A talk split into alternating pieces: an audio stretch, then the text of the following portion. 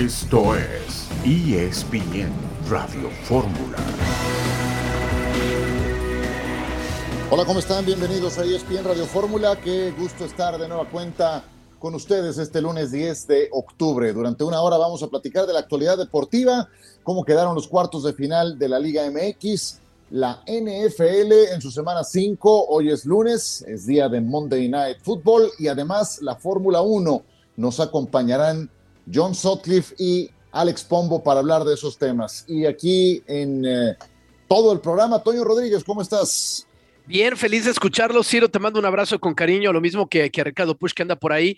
Pues ya con los horarios definidos de la liguilla, América en, en, esta virtud de elegir primero se va el miércoles, lo mismo que los Rayados del Monterrey. Lo vamos a desarrollar con calma. A mí me parece natural, más allá del tema de las televisoras, que los equipos que no pasaron por el repechaje quieran jugar lo antes posible.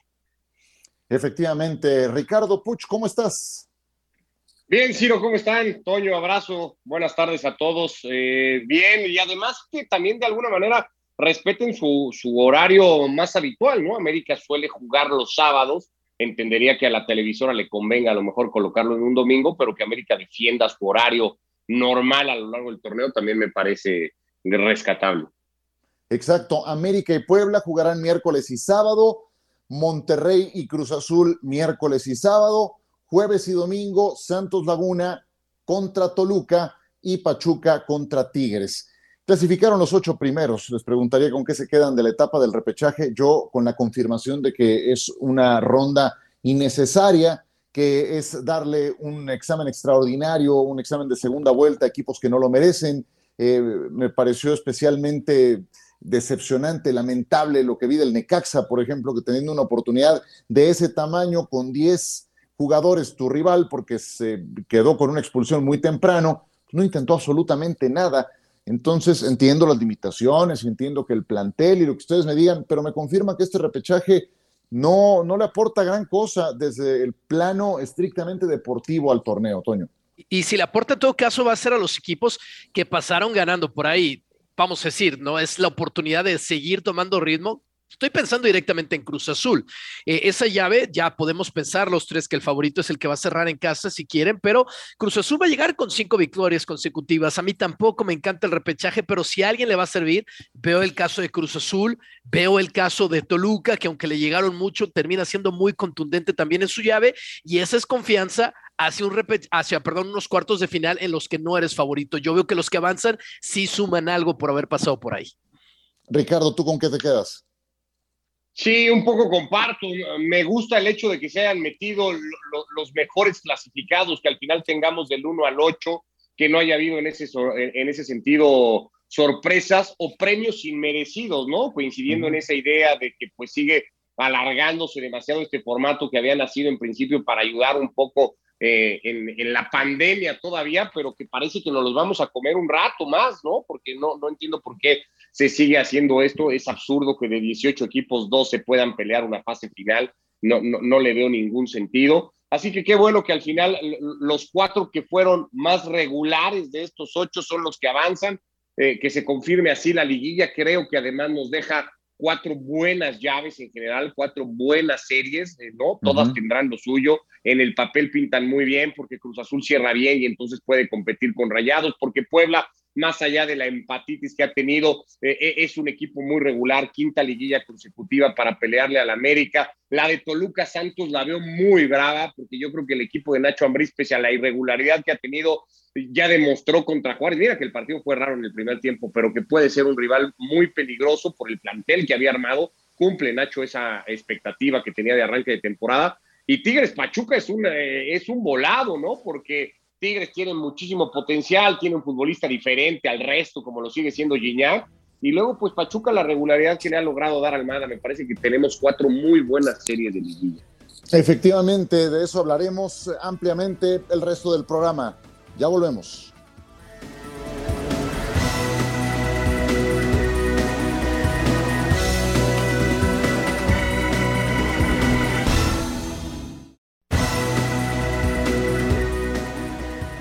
Mete el Puebla, está en la liguilla. A Mauri. El pueblo, tota, tota, tota. El pueblo liguilla. Elimina a las Chivas otra vez en la tanda de penales.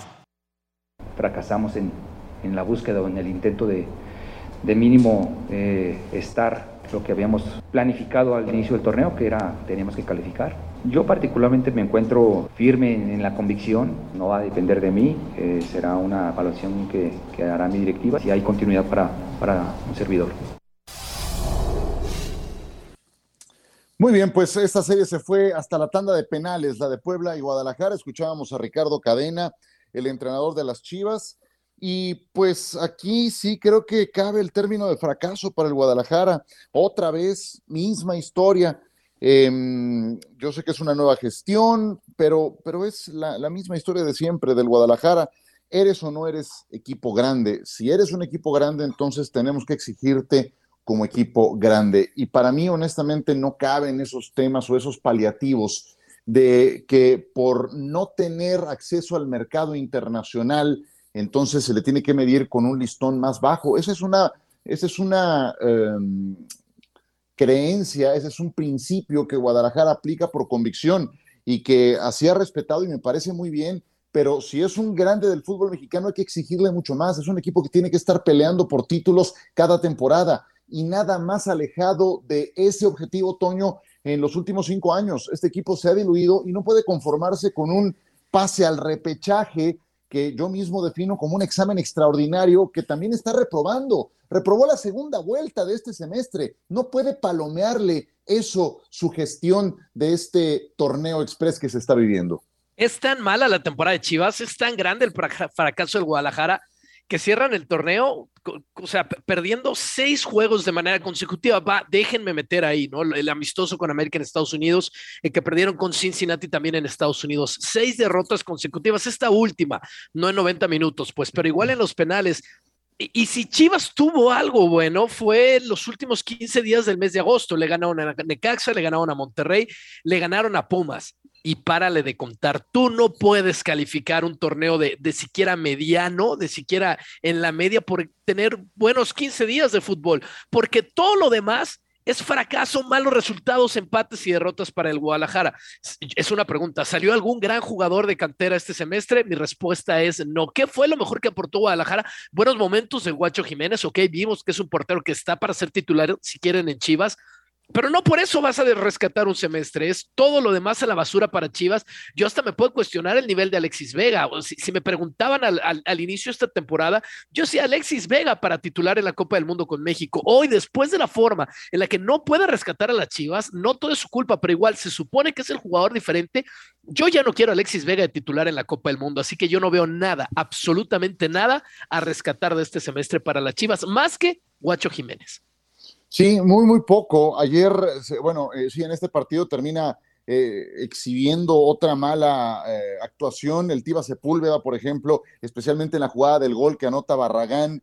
los cambios no surten efecto. Yo sé que Guadalajara sobre el final merecía el empate, lo terminan logrando al minuto 95 con 37 de Cisneros en una jugada en la que el guardameta del Puebla termina venciéndose, él está esperando un tiro cruzado y desprotege el primer poste si Anthony se queda parado, la saca sin ningún problema y evita la angustia de la tanda de penales, donde Puebla lo hizo muy bien, no falló uno solo, incluso Reyes se da el lujo de cobrar uno a Lopanenka y el que termina eliminando al Guadalajara es un tiro de angulo al larguero y lo lamento mucho por él porque eh, viene saliendo de una lesión, porque había tenido buenos momentos anteriormente con el Guadalajara, era en esos recuentos finales de las cosas rescatables, pero pues ahora tendrá que cargar con, con este error. Y si de errores se trata, de la parte arbitral ya ni hablar, porque Luis Enrique Santander vuelve a ser protagonista en este encuentro por lo que deja de marcar, por los eh, penales que se le van y por la anulación de un gol que creo que era legítimo. Clasifica el Puebla y si nos ponemos a, a reunir los méritos, hay que hablar del que pasa. El Puebla avanza con un gol que anota Barragán, dicho sea de paso, el que asumió la titularidad tras la lesión de Aristeguieta, no fue el único titular importante que se le cayó al Arcamón, también ocurrió con Ferraréis, y esa es la naturaleza del Puebla, un equipo que está tan bien trabajado que puede salir adelante de una o dos bajas de jugadores estructurales fundamentales como los dos que ya cité, Toño. Sí, yo, yo siempre lo pienso, un técnico bueno, un técnico exitoso, un técnico que merece renovaciones de contrato y ofertas, es ese que maximiza los recursos que tiene. ¿Qué es sino un maximizador de recursos Larcamón con este Puebla? Y fíjate, Ciro, que a mí está, está lejos de ser la temporada que más me gusta del Puebla, el Arcamón. Me gustó más la pasada y todavía más la antepasada en la discusión para estar en los seis, en los cuatro primeros. Ahora pasan con mérito a, a los cuartos de final vía repechaje, pero ahí está el Puebla del Arcamón se la van a poner difícil al América y, y, para mí si este partido, además de lo que hace el árbitro, si este partido se va a los penales, no fue, no fue por mucho mérito del Guadalajara. Creo que Puebla los dejó vivir y sobre todo a mí me gustó mucho por, por momentos, creo, los primeros 45 minutos del Puebla realmente mostró ese estilo de fútbol y ya después se, se escribió un poco de justicia que no siempre la hay en el fútbol eh, al momento del cobro de penales, pero van, van a hacer algo contra el América, ya habrá tiempo de platicarlo. Yo veo claramente a las Águilas del América, pero va a ser un rival que les va a jugar con mucha intensidad y para mí solamente, pues demuestra eso, Ciro, ¿no? Lo, lo, los alfileres con los que la posibilidad de hacer algo en la temporada estaba sostenido los Chivas se desmoronaron el día de ayer en el Cuauhtémoc. Sí, totalmente. Y hablas de, de, del Puebla que fue superior en esos, eh, en esos eh, primeros 45 minutos. Es ahí cuando le anulan un gol a Jordi Cortizo por fuera de juego de Araujo, que yo los veo en línea, minuto 21. Eh, una jugada también en la que Sepúlveda se ve mal hay también una oportunidad muy clara del propio Cortizo en el segundo tiempo que perdona el dos goles a cero generada por Omar Fernández en una gran escapada. Entonces, sí, yo creo que Puebla ha sido un equipo más uh, robusto, ha sido un equipo que ha sabido reinventarse mejor y no es la primera vez. Antes esas bajas que tenía el Arcamón llegaban porque le vendían jugadores. Hoy tiene una base que se mantenía, pero se le fueron cayendo por lesiones y avanza creo que también con justicia y, creo que lo, puede hacer muy bien en la ronda de cuartos de final. Siempre compitió, siempre estuvo con la guardia arriba y le gana con merecimientos al Guadalajara. ¿Qué va a pasar con las Chivas? Pues vamos a platicarlo con Jesús Bernal. Jesús, gusto en saludarte, bienvenido. Tarde. Eh, pues hoy los futbolistas están citados a las 4 de la tarde, en unos minutos más, en Verde Valle, para recibir las indicaciones previas eh, a lo que será pues su, su inicio de, de este periodo vacacional que van a tener después de haber quedado eliminados el día de ayer. Y todavía todo está en el aire, Ciro. La verdad es que uh -huh. tanto el trabajo de Ricardo Peláez como el trabajo de Ricardo Cadena está bajo análisis se espera que en las próximas horas eh, pues eh, los dos sean eh, evaluados y se determine si continúan ambos procesos y solamente alguno de, de los dos, ¿no? De hecho, hoy veíamos ingresar, por ejemplo, al hijo de Ricardo Peláez a Verde Valle, también ya parte del cuerpo técnico, seguramente hoy todos estarán en, en la cita que está programada a las cuatro, pero eh, todavía Peláez a la expectativa de lo que ocurre en su futuro, Ciro. Eh, Jesús, todas las opciones están en la mesa, desde, y me, voy al extremo de una salida múltiple de esos mandos operativos, ejecutores de la parte deportiva. Sí, sí, sí, sí, la verdad es que la, lo, comprende su familia, sus hermanas, sus cuñados, son los que al final van a, a decidir, y es que ya Ricardo Peláez tiene tres años, tres años en el equipo del Guadalajara, en esos tres años le han tocado cinco torneos completos y solamente ha entregado una semifinal y unos cuartos de final, además de tres eliminaciones en la ronda de repechaje, ¿no? Entonces, evidentemente, pues todo se pondrá sobre la balanza, digo, esos son los resultados que están a la vista, habrá algunos otros objetivos que, que desconocemos que se podrán o no haber alcanzado y a partir de ahí se, se decidirá. Entonces, yo hoy lo que les puedo decir es que el futuro en general de, de, de la estructura de Chivas está en el aire. Jesús, un abrazo, Toño Rodríguez por aquí. ¿Y de jugadores, hay algún intocable en el plantel de Chivas? Saludos, Toño. Mira, intocables como tal no, pero sí hay jugadores de los cuales buscarán desprenderse, ¿no? Sobre todo de estas nóminas altas y que ya no rendían en el equipo. Irán Mier, Chuy Molina, Miguel Ponce, Antonio Briseño, que son jugadores de los que más cobran y que el profe Cadena pues ya no los utilizó entonces en el costo-beneficio salen muy caros para lo que otorgan dentro del terreno de juego y la propia directiva buscará eh, deshacerse de ellos o buscar eh, un, tema donde el salario vaya mucho más eh, equitativo con respecto a lo que han hecho en la cancha en los últimos torneos. Entonces sí hay jugadores que buscan acomodar, pero tampoco podría poner una lista de futbolistas que estén eh, intocables en el equipo ahora. Eh, Jesús, ¿algo más que consideres relevante para concluir el reporte? Nada más eh, mencionar, Ciro, que Alexis Vega tendrá muy poco descanso, serán un par de días, el próximo jueves lo esperan ya en el centro de alto rendimiento para comenzar a trabajar con la selección mexicana de fútbol, entonces continuará, al menos para Alexis, la, la actividad eh, durante estos días y hasta la Copa del Mundo. Jesús, muchas gracias, un saludo. Buena tarde. Fue tema durante los días anteriores a este partido eh, todo este asunto del el palenque al que asistieron algunos jugadores del Guadalajara. Pues es que ve nada más, es que son cosas que se, se, convierten en, en boomerangs Hoy que estás eliminado. Parece a propósito, Ciro. O sea, parece que lo hacen. Si tuvieran esa puntería de escándalos hacia la portería, este equipo sería campeón de goleo. Es que de verdad, eh, yo, yo, no estoy en contra de que tengan eh, vida privada y no me meto ahí, pero todo esto se, hace una bola de nieve em, y a la hora de los resultados deportivos, pues pasa esto, ¿no? Es lo malo, que te, te pones las cosas cuesta arriba y ahora se convierte en un boomerang que regresa cuando tienes que digerir una enésima eliminación anticipada. Pasión, determinación y constancia es lo que te hace campeón y mantiene tu actitud de ride or die baby. eBay Motors tiene lo que necesitas para darle mantenimiento a tu vehículo y para llegar hasta el rendimiento máximo. Desde sobrealimentadores, sistemas de sonido, tubos de escape, luces LED y más. Si buscas velocidad, potencia o estilo, lo encontrarás todo en eBay Motors. Con más de 122 millones de piezas, siempre encontrarás justo lo que buscas. Y con Guaranteed Fit de eBay, tienes la garantía de que tu pieza quede perfectamente a la primera o se te devuelve tu dinero. Porque con eBay Motors, quemas llantas y no tu dinero. Con las piezas que buscas, a los precios que quieres, tu auto se convertirá en el MVP que te dará el triunfo eBay Motors. ebaymotors.com. Solo para artículos elegibles se aplican restricciones.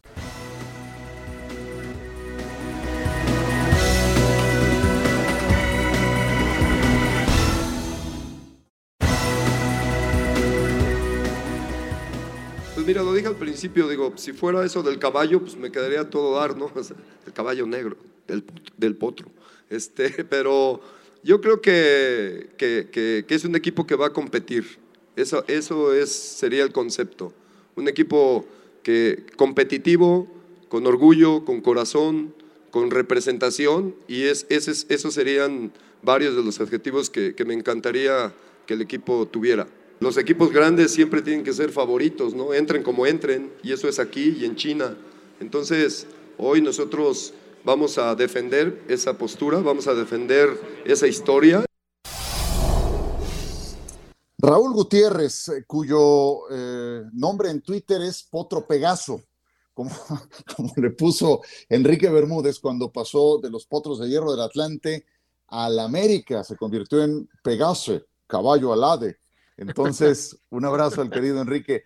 Y, así se pone Potro Pegaso, el actual entrenador de la máquina celeste de Cruz Azul.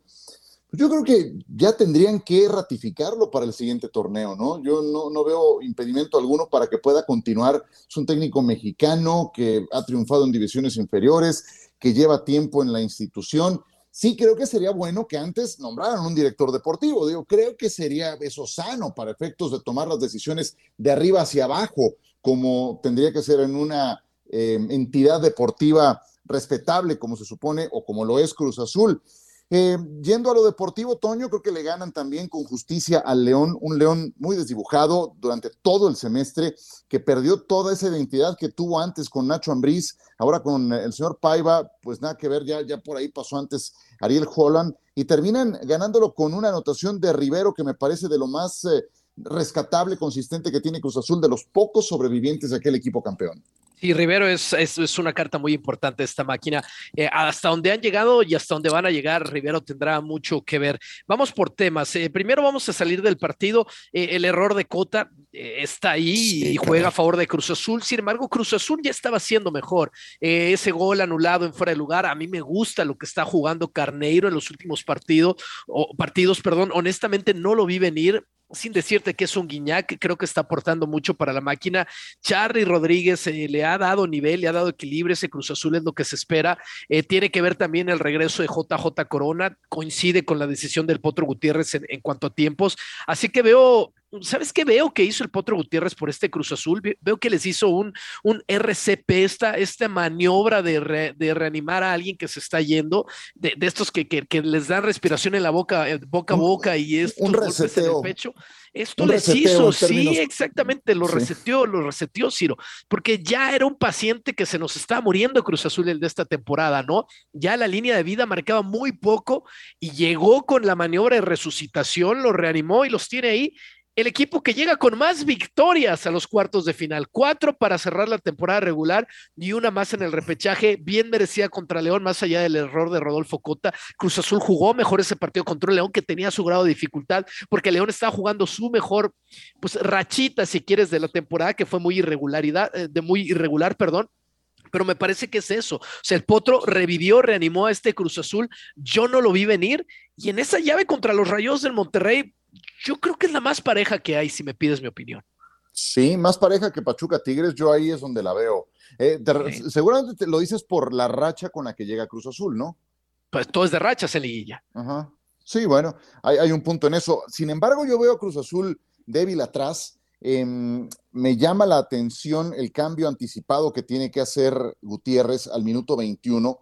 Eh, Guerrero estaba muy nervioso, aparte estaba tocado eh, y tiene que mandar seguramente de manera anticipada a Escobar. Y me llama la atención lo bien que responde Escobar, pese a lo reciente de su caída desde el punto de vista médico, y su reaparición fue altamente satisfactoria, considerando todos esos elementos. Coincido en lo que dices de Carneiro, pero no sé, yo, yo creo que Monterrey tiene ventaja. Veo más pareja la, la sede, o más bien la serie entre Pachuca y el equipo de Tigres. Pero bueno, eh, aunado a, a, esos elementos de lo que deja el partido de Cruz Azul contra León, además de destacar lo de Escobar, lo de Carneiro, ¿qué me dices de lo de Antuna? Porque hace rato que hablabas de Alexis Vega, eh, pensé en hacerte esta pregunta para escuchar okay. tu punto de vista en relación a Antuna, pero dije, esperemos a que llegue el partido de Cruz Azul, porque Antuna desequilibra muy bien, pero en esa última toma de decisiones le está faltando y no es nuevo. Es rapidísimo, pero le falta muchas veces la mejor toma de decisiones, algo que es una cruz con la que no ha podido, por ejemplo, alguien como Jürgen Damm. Antuna rumbo al Mundial, ¿qué te parece? Wow, creo que es una opción.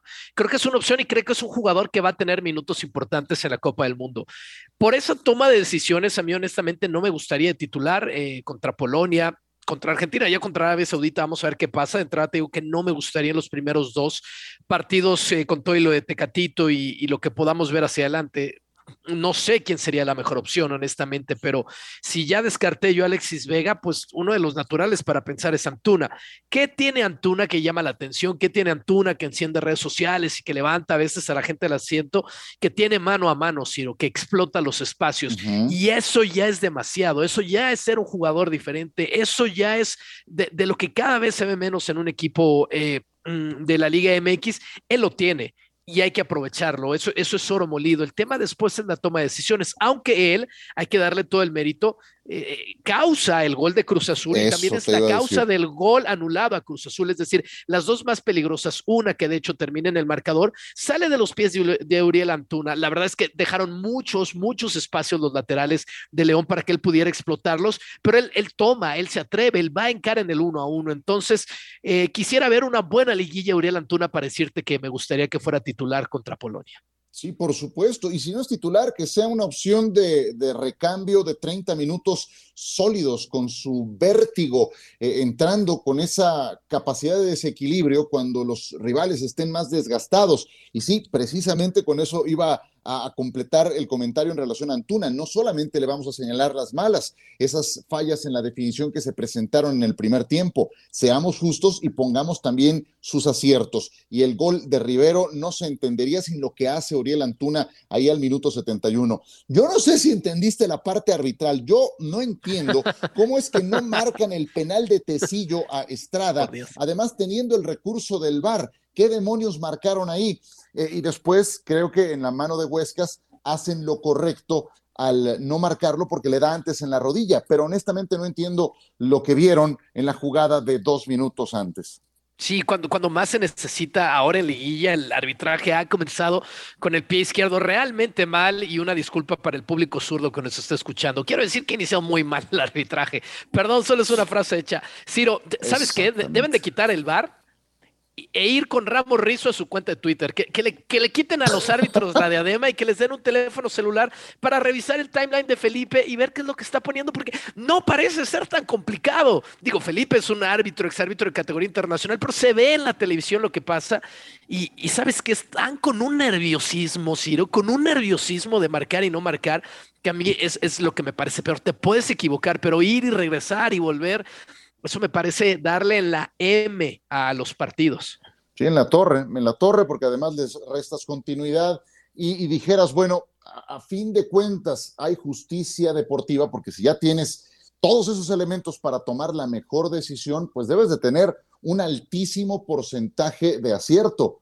Y cuando no lo tienes, en momentos tan importantes, no perdamos de vista, era el minuto 92 del juego, que iba a repartir un boleto a cuartos de final pues ahí es donde simplemente uno no entiende. Vamos a escuchar a Luis Romo, ex de Cruz Azul, ahora en Monterrey, que va a enfrentarse eh, a su equipo anterior en esta ronda de cuartos.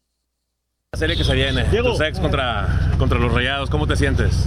Ah, muy bien, la verdad que va a ser un partido muy, muy lindo, un buen espectáculo, esperemos que a la gente le guste mucho y lo disfruten. ¿Conoces este Cruz Azul? ¿De qué habría que cuidarse? No, la verdad que me gusta mucho sí, siempre nosotros. Tenemos que hacer un buen partido, salir a dar lo mejor y conseguiremos el resultado. ¿Hay algo especial para ti, Romo, por, tu pasado, el enfrentar Cruz Azul? Yo creo que siempre voy a sentir, sentir lindo, sentir bien cuando juego contra ellos. Eh, les quiero ganar y tengo que dar lo mejor por mí, por mis compañeros y el equipo donde estoy hoy. Te tocó, una revancha. te tocó sufrir, ¿no? Porque tú eras Cruz Azulino cuando el Monterrey los goleó en repechaje y en CONCACAF. Sí, la verdad que me tocó vivir allá cuando estaba allá, lo, que viví y hoy me, me, toca enfocarme en Monterrey y, darlo todo por ellos. ¿Es una revancha, Luis, después de cómo sales de la máquina? No, no, la verdad que lo que quedó en el pasado ya, ya pasó y hoy toca enfocarme en Monterrey, disfrutar el presente y, nada más. Si te toca anotar gol, ¿vas a festejar? No sé, la verdad que tendría que depender mucho de lo que sienta en el momento. Luis Romo, otro que fue clave en el título de Cruz Azul, después vino a menos Em, y creo que Cruz Azul ha sacado mejor rendimiento de Charlie Rodríguez de lo que ha sacado Monterrey con Luis Romo. En fin, em, hay noticias de Necaxa, Toño. Sí, confirmada. Si leo el comunicado, salió hace minuto y medio. Club Necaxa informa que como un acuerdo con nuestra institución, Jaime Lozano deja de ser el técnico del equipo Aguascalientes a partir de hoy. Agradecemos a Jimmy Lozano, a todo su cuerpo técnico, etcétera, etcétera. Reconocemos su entrega. la brevedad estaremos brindando información de quién será el nuevo técnico de los Rayos del Necaxa. Se veía venir, Ciro, y te lo dice alguien que es necaxista desde niño. Qué mal, qué feo jugó el Necaxa el partido contra los Tigres. no lo sabía. Sí, señor, desde niño. Eh, qué feo jugaron contra los Tigres. No, ves un equipo con, ambición de, ganar ese partido, a pesar de tener uno más. Y más grave que eso, a pesar de que Jimmy llegó a tener su rachita al inicio de la temporada.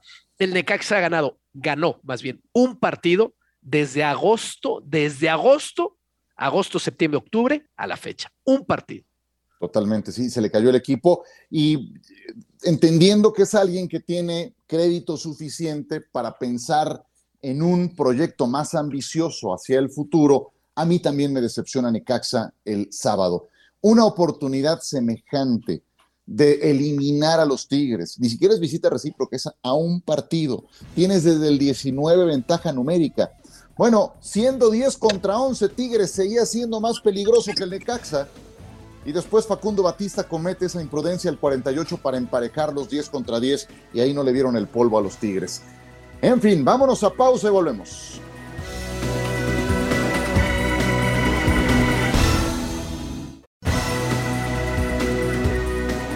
enfrentamos un rival que, nos llevó a ese límite de, defendimos jugadores como, como Alexis Vega, como Alvarado, como Beltrán, como eh, Calderón, no, no, quiero dejar de mencionar porque realmente tiene un repertorio importante de, jugadores decisivos que no les dimos eh, concesiones importantes como para poder lastimarnos, más allá de alguna jugada helada que es común. Eh, y eso es un poco la, la, transferencia de ese aprendizaje con, con el partido de América, que tuvimos quizás esos detalles que podríamos haber resuelto mejor. Nicolás Larcamón, el entrenador del Puebla, próximo rival del América. Jugarán miércoles, primero en el Cuauhtémoc 19 horas, luego en el Estadio Azteca a las 20 horas. Es una de las series de estos cuartos de final, la que involucra al 1 contra el 8. De eso hablamos también contigo, Héctor Huerta, ¿cómo estás? Hola, Ciro, ¿cómo estás? Qué gusto saludarte, igual que a Toño. Eh, pues mira, la, la, cuestión es que, que el Puebla, yo creo que merecidamente logra su cuarta calificación a Liguilla al Arcamón. Creo que el trabajo que ha hecho este entrenador argentino ha sido destacado en México. Y bueno, aunque sea por la vía de penaltis, igual que el torneo pasado, pues ahí está el Puebla. Ahí lo tenemos entre los ocho mejores de la liga y creo que el trabajo del Arcamón ha sido muy, muy, muy destacado. ¿No es cierto que el Arcamón fue uno de los grandes candidatos o una idea muy firme que llegó a tener el América? De sí, antes del Tano Ortiz, acuérdate. Como entre, exactamente antes de ese sí. exitoso interinato. Hoy Ortiz, vaya, al día de hoy no puede poner más elementos sobre la mesa para su continuidad bien ganada pero no deja de ser una historia que se definirá en 180 minutos entre estos dos, Héctor.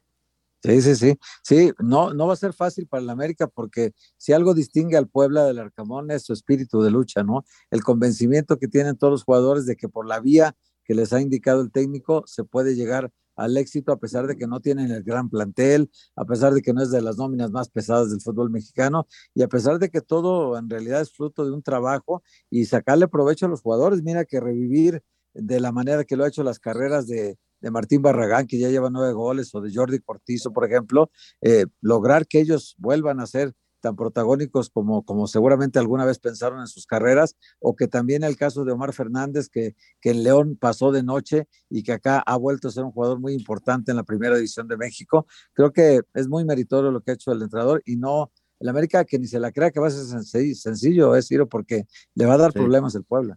Es que eso Toño, es lo que hace un entrenador, potenciar Ajá. las cualidades de los jugadores que tiene a su disposición. ¿Tú qué tan probable ves una eventual eliminación del América líder contra el 8 de la tabla? Es algo que no tendría que extrañarnos, algo que pasa eh, de repente o constantemente en la liga. Sí, medianamente probable, medianamente probable, tirando a poco, lo que hay entre mediano y poco. Eh, América creo yo, esta temporada, no sé si les va a alcanzar para ser campeones, pero es un equipo que, si va a perder no va a ser contra el Puebla. Creo que lo van a tener que exigir más. Entiendo porque Puebla va a ser peligroso, entiendo que son 180 minutos, entiendo que que, la ventaja en la tabla va a ser pa, para el América, que además va a meter mucha gente en el Cuauhtémoc, pero América jugó muy buen fútbol y yo no vi a este pueblo del Arcamón con todo y su intensidad, con todo y los jugadores y cómo los está aprovechando, jugar al nivel que, que jugaba este mismo Puebla eh, hace un torneo y hace un poquito más. Sí veo al América jugando el mejor fútbol que yo le he visto en los últimos ay, no sé qué tan lejos llegar, pero quizás sí dos años y medio a las Águilas del América. Y por eso quiero pensar que si alguien los va a sacar, va a ser un equipo más profundo, con más estrellas, con más desequilibrio, con más golazo de tiro libre de Guiñac que el orden y la intensidad del Puebla. Porque orden e intensidad también tiene el América, pero el América tiene más banca y mejores jugadores que el Puebla. Este América, Héctor, tiene más posibilidades por cómo juega de ser campeón que el de Solari.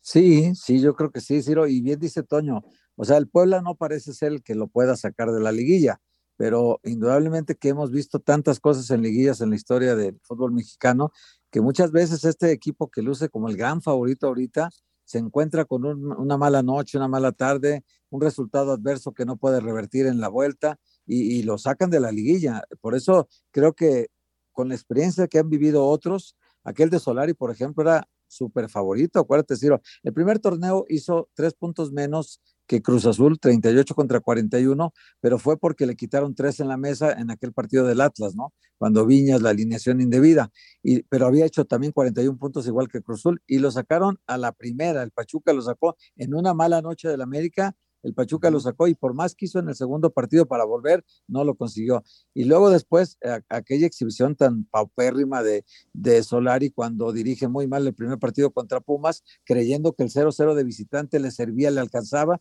y luego el, equipo de, de Pumas le hace tres goles en el Azteca y tampoco puede levantarse de esa. Entonces, hoy yo veo mejor al América con muy buen soporte de banca, con una profundidad de plantel, eh, que si los 11 alguno te falla, tienes muchas soluciones en la banca y los 11 de por sí que juegan son de un nivel altísimo.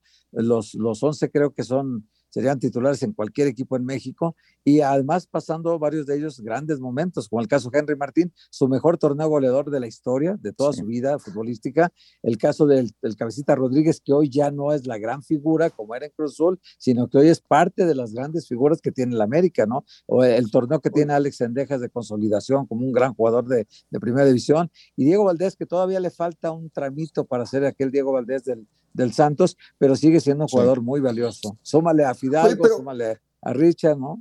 Es un equipo fuerte. Oye, pero se acaban, acaban de jugar Puebla y América, recordarás, Héctor. Sí, ganó y, y así que tú digas una gran diferencia, yo no vi. O sea, América se adelanta con un golazo de Roger, fantástico, al minuto 13, ese después de un saque de banda que protege la pelota, da la media vuelta y la pone al segundo poste, un golazo. Eh, y después de eso, se van así hasta el 89 y es ahí que llega el gol de Fidalgo y durante ese rato, Puebla tiene tres claras de gol, cuatro claras de gol. O sea, a la América le llegan. Si los perdonas o si Ochoa sale inspirado, pues entonces ahí bajan la cortina.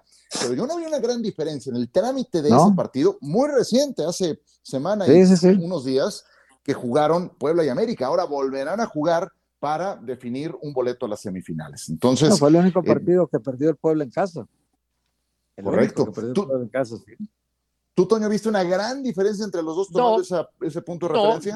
No, no, para nada, para nada, porque al América, y no es el único equipo que le llega el, el, el Puebla al América. Santos, ¿qué hizo con este América? O sea, vulnerable atrás, claro que son las Águilas del América. Pero son dos partidos y la diferencia en la tabla está a favor del América. Entonces, no estamos hablando del Manchester City, por supuesto que no, pero yo sigo viendo al América con muchos más argumentos, porque con todo y ese partido parejo del que hablamos, América lo gana dos goles por cero. Pensé que sí estaba. dos 1 dos uno. Manchester City. bueno, muy bien. Eh, ni, Guardiola ni, ni Holland, ¿eh? juegan bien, pero tampoco. pues bueno, no, de, aquí, del ámbito local, pues es el equipo que mejor torneo hizo y como tal arrancan en la pole position. Ahora vamos a hablar de Fórmula 1 también, pero antes un poco de fútbol americano. Antes de saludar a John Sutcliffe, destaco lo que hicieron los gigantes en Londres Qué buen partido en el estadio del Tottenham. Le ganaron a Green Bay por cinco puntos. Los gigantes creo que han dado en el clavo en la elección de su entrenador con Brian Dable. Buffalo atropelló a los acereros de Pittsburgh. Triste lo que ayer vimos de Pittsburgh. Fue un partido que le tocó transmitir a John. Y mejor te pregunto de una vez de ese partido, John, que estaba definido en la primera mitad, iban 31 a 3. Pittsburgh, ahí le pudieron parar el partido y nadie decía nada y además termina con un acto bastante bochornoso eh, de su quarterback Kenny Pickett, que estaba debutando como titular. ¿Con qué te quedas de ese partido y de la jornada antes de perfilarlo en Monday Night? John, saludos. Hola Ciro, compañeros, saludos desde Arrowhead.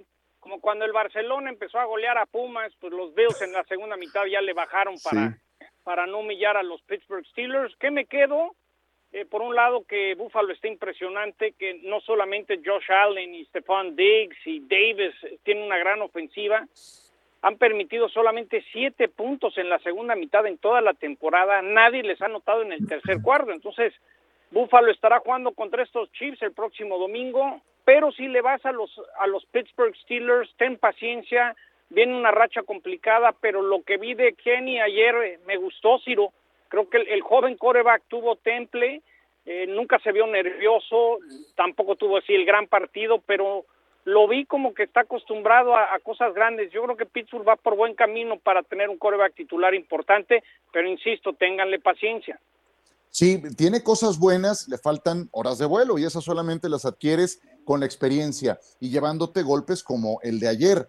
Dallas ganó ganó efectivamente en Los Ángeles, en la Casa de los Campeones, con una defensiva fantástica. Castigaron en serio a Matthew Stafford. Y el próximo rival de Dallas en Sunday Night Football, domingo por la noche por ESPN, será Filadelfia, que se mantiene como el último equipo invicto. Ahora sí, John, hoy Raiders contra Chiefs en Arrowhead. ¿Qué esperamos? Una gran rivalidad para los aficionados de los Chiefs. No hay nada como enfrentar a los malosos y viceversa. Creo que es importante para los Raiders, nos decía Josh McDaniels el fin de semana, hay que salir, ser vertical, hay que tratar de, encontrar la manera de generar puntos porque saben que si se les va adelante Kansas City difícilmente los van a alcanzar. Pendientes si juegan el fantasy, este receptor Mac Hollins de los Raiders, tengo entendido que lo van a involucrar bastante. Unos Chiefs que nos decía Pat Mahomes que aprendió a ajustarse con la salida de Tarek Hill, como que tuvo que ponerse más las pilas. Vamos a ver si, si a Juju Smith-Schuster lo puede involucrar más. Creo que la gran diferencia con Kansas City es la defensa. Defensivamente han trabajado muy bien y los Raiders ya han venido aquí y han ganado. Hoy es importante que Kansas no esté pensando en el partido contra los Bills, esté pensando en los Raiders. Si hoy gana Kansas City, le saca dos de ventaja a los Chargers. Creo que la oeste de la americana se define entre Chargers y los Chiefs. Zero. Creo que va a ser un partido de muchos puntos. A los que les gustan las apuestas, yo creo que va a haber por lo menos 52, 55 puntos. No, me da la impresión que por ahí va, porque los Raiders saben que se tienen que abrir, tienen que arriesgar, porque la única manera de ganarle a Mahomes es, como era Brady Manning, el último que anote gana.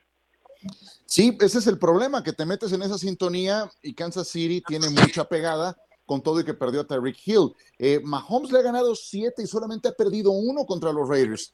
Como que queda la idea de que los Raiders le han competido por momentos a Kansas City, pero ya en el saldo final, Kansas City es el que ha sacado mejores, mejores resultados. Pues eh, estaremos en la transmisión, John. Eh, ¿A partir de qué hora tú dinos y nos vamos? A las 7 de la Ciudad de México, ya saben, es lunes, es lunes de Monday Night Football. Mahomes y los Chiefs contra Carlos Raiders esta noche. Monday Night Football desde el estadio Arrowhead en ESPN y en Star Plus. Monday Night, Pablo, Lalo y John.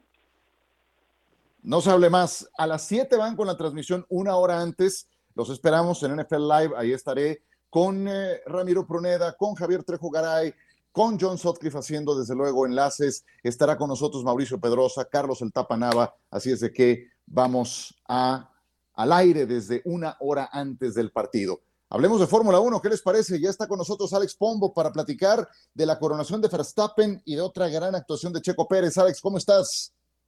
Bien, gracias, un gusto saludarlos y bueno, bajo medio controversia ahí con Max Verstappen, que si ganó, que si tenía los puntos suficientes, al final la FIA decidió dar los puntos completos y así pues no lo podía creer Max Verstappen, que además como él dijo, este segundo campeonato pues eh, lo siente un poco más que el primero, que hay que recordar que el primero fue una batalla impresionante con Lewis Hamilton y donde Checo Pérez ayudó mucho para tener ese título y ahora el fin de semana pues ayuda con Charles Leclerc a quitarle el segundo lugar con la presión que le puso y así ya se puso eh, ya se pudo coronar su compañero Max Verstappen. Alex, te mando un abrazo, Toño. Sí, Toño Rodríguez por aquí. Simplemente preguntarte, ¿qué, valor tiene Checo Pérez para la escudería? Es decir, eh, ¿qué, tanto de lo que está haciendo Verstappen sería posible si su coequipero no fuera Checo?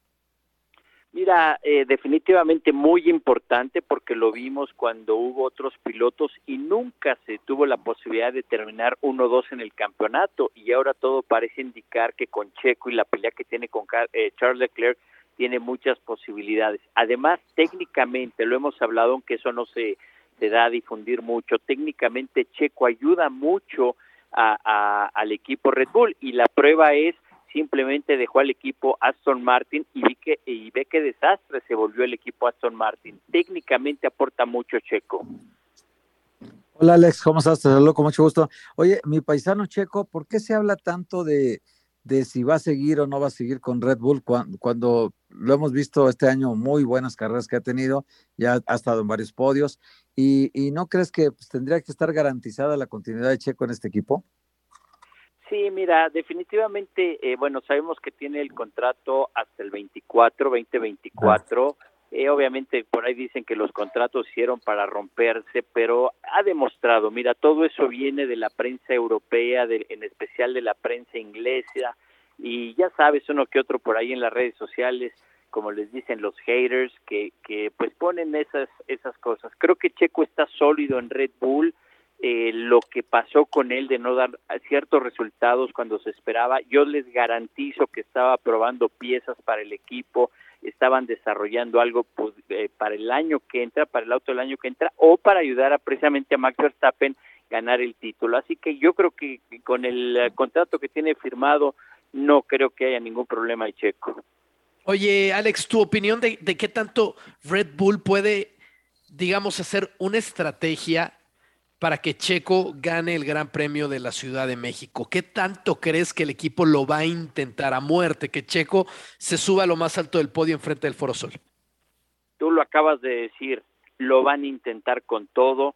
Yo creo que es una recompensa también que merece Checo por la forma en que ha actuado con el equipo y creo que lo van a dar todo y estoy seguro que tiene muchas posibilidades porque además hay que tomar en cuenta que aquí en México hay poco aire por la altitud que se tiene sobre el nivel del mar aerodinámicamente Edwin no es un genio y sabemos que, que aerodinámicamente pueden encontrar lo que varios autos carecen aunque Ferrari tiene mucha potencia es una recta muy larga pero estoy seguro que van a darlo todo para que Checo esté en lo más alto del podio Perfecto. Y en un minuto, eh, o bueno, menos de un minuto, querido Alex, que ya nos vamos, eh, Christian Horner vuelve a entregar palabras eh, de gratitud a Checo Pérez palomeando su actuación, pero también ha sido muy contrastante. ¿Es por naturaleza? ¿Es porque no termina por satisfacerle Checo Pérez? ¿Cómo, cómo es esa relación con el directivo del piloto mexicano? Mira, es buena relación, pero obviamente están en un nivel muy competitivo donde tú tienes que dar cada carrera. La última carrera quedó en el pasado y tienes que dar lo mejor en la que sigue. Y por eso es que se le eh, ha exigido mucho a Checo y los resultados están ahí. Singapur, una tremenda victoria y una gran carrera ahora en Japón. Creo que es como esas relaciones con esa novia que te presiona, pero la quieres y te vuelve a presionar y la quieres. Sí, o el profesor exigente del colegio, ¿no? Está bien, digo. Está bien, eres el mejor de la clase, pero síguele. El que, el que te lleve a un siguiente nivel en alta competencia. Alex, muchísimas gracias por acompañarnos, siempre un gusto tenerte. Al contrario, saludos a todos, un abrazo. Gracias, Alex Pombo. Gracias, Héctor Huerta. Gracias, Ciro. Un abrazo para ti, para Toño. Igualmente, Toño Rodríguez, gracias. Bye, bye, un abrazo, señores. Les mandamos un abrazo, gracias por su compañía en ESPN Radio Fórmula. Hasta mañana.